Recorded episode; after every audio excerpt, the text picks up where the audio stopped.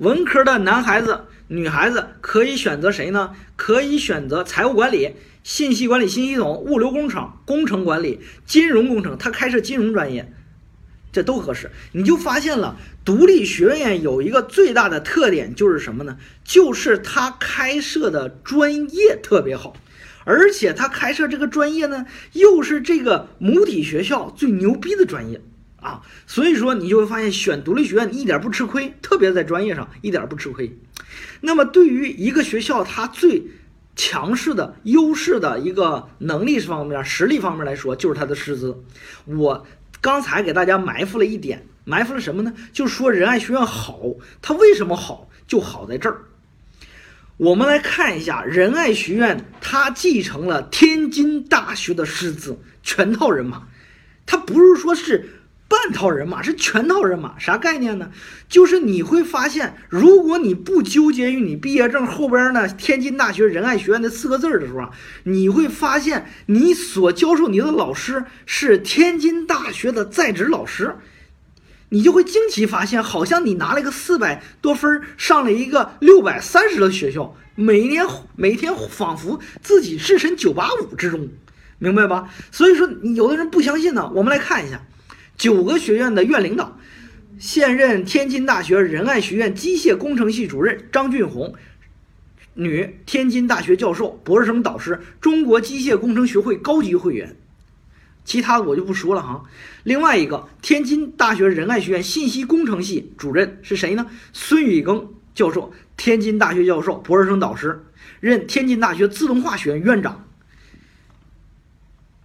天津大学仁爱学院信息工程系主任滕建甫，男，天津大学教授、博士生导师，任天津大学电子工程学院主管学院副院长。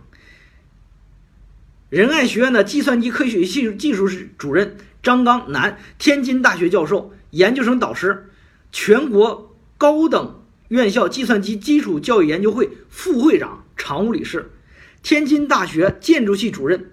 这就牛了啊！严建伟，女，天津大学教授、博士生导师，任天津大学建筑学院院长。你会发现，原天津大学建筑学院院长回来做仁爱学院的建筑系主任。然后下边的就不说了啊，不多说了啊。大家发现这个，包括他的建筑工程系主任杨建江，天津大学教授、博士生导师。然后呃，柴成静，天津大学教授、博士生导师。等等一些，你就发现。基本上是你上了一个小九小天津大学，有什么区别？没有区别，同学们，这就是你值得选择天津大学仁爱学院的一个原因。那么这个学院呢，天津大学仁爱学院呢，被定位为应用型本科大学。那么什么叫应用型呢？我们从它的这个呃实习，以围绕着这个未来的就业的实习，它的情况我们来看一下，你就知道了。机械工程系。他的实习单位：天津天海同步器有限公司、天津瑞驰星，呃模具有限公司、天津第一机床厂、天津仪器汽车股份有限公司、洛阳第一模特总厂、北京嘉蓝图设计公司等等一系列，这都是他实习的对口单位。我们再看看他的建筑工程系啊，这是他最强的建筑工程系：天津市蓟县国家地质公园、天津天房。团泊湖投资发展公司、天津龙翔建筑有限公司、松江，然后等等一大堆建筑有限公司，你会发现这个三本学校不是不好就业，三本学校就业的优势就在于，他学到是真技术，然后呢是提早的进行本科实习，所以你就会发现为什么这两年统计局数据显示，三本学校的就业率远远高于。公办的二本学校就来源于他们是学有所用、学有所长，直接应用于就业。所以说，同学你在选择的时候一定要知道自己想要啥。如果你真的不是图了个名的话，图实的话，这个学校值得你选。呃，我们来看一下这个学校它的环境哈。这个学校的环境呢，目前来说，它的宿舍我们最关心的宿舍条件是啊四人间。四人间呢是采用下桌上床的方法，现在呢都是这种，呃，宿舍费一年一千五，应该来讲还能接受得了，而且它的这个用电呢，呃，是买的啊，每学期呢会给你三百度电，就是免费的。如果你用完了之后呢，拿着电卡去买，基本就够用啊。用了花了多少钱，花不了多少钱，网费呢一个月十五块钱就搞定了。呃，这个学校呢不是那么浮夸啊，没有那么浮华。就是来这儿的学生真的是层次比较高，然后呢，未来呢是想读研读博或者是有很好发展的，至少呢瞄着天津大学考研的，而且呢来到这儿呢，这些同学呢没有什么一些特殊的呃不良的喜好，所以你完全不用担心这个教学环境不太好哈，教学环境不太好。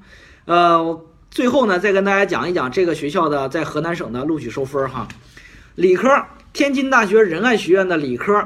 呃，一个招生代码六六零幺，它的招生计划是四十四人，招生计划不多哈，好学校一般都不多，实际投档四十四人。呃，它的这个哦啊错了，看错了，不好意思啊。天津大学仁爱学院的理科，刚才说的是文科，理科是呃六六零幺啊，计划是三百二十四个人，实际投档三百二十四个人，投档最低分是四百二十分，四百二十分。呃，它的这个。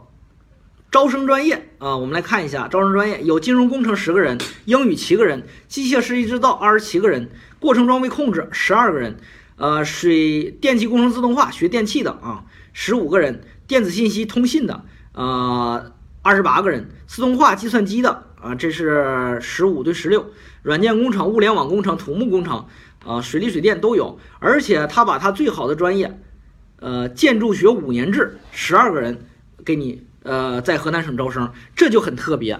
在三本学校里边开设建筑学本来就不多，况且呢又开设这么强的建筑学，那么这个学校是非常好的一个选择。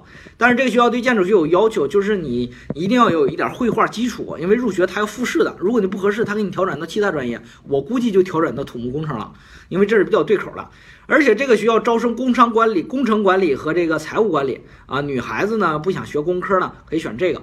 那么这个学校呢，刚才我讲了，它两大板块专业比较强势，那么你就对口的选，一块是土建、土木工程和建筑学，啊，跟这有关系呢。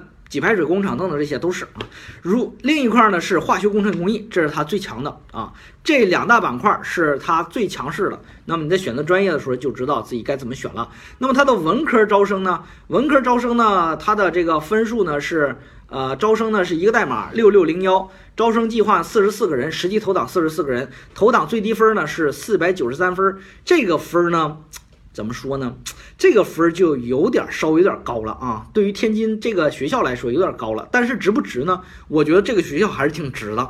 呃，四百九十三分在河南省能上啥学校呢？基本上这个时候只能上郑州工程技术学院了，就是原来的中州大学。呃，这个我是文科哈，就是这个分数。但是呢，如果你郑州工程技术学院这个虽然是公办的，但是其实它老底儿呢，大家也都知道，得是个民办的哈。那如果他俩放在一块儿呢？如果你又想去天津的话，我觉得我强烈推荐你选天津大学仁爱学院，非常的好啊。呃，那么它的理科四百二十分，我觉得这个就是超级这个性价比超级高了哈。性价比就超级高了，就超级划算了。你想想，这个三百八十五是它的二本线，四百二才超了多少分啊？才超了三十五分，你就能上到这么高层次的学校，而且还能选择一个非常好的专业。呃，那我觉得就非常的划算了。所以说，同学，民办学校并不是不好，民办学校看你怎么选，这个学校就值得你选，好不好？今天费老师就和你分享这个学校，就分享到这儿。信息内容比较庞大啊，希望你要仔细聆听，好好分析分析自己到底合适不合适啊，然后好好选一选啊。好，今天就到这儿哈。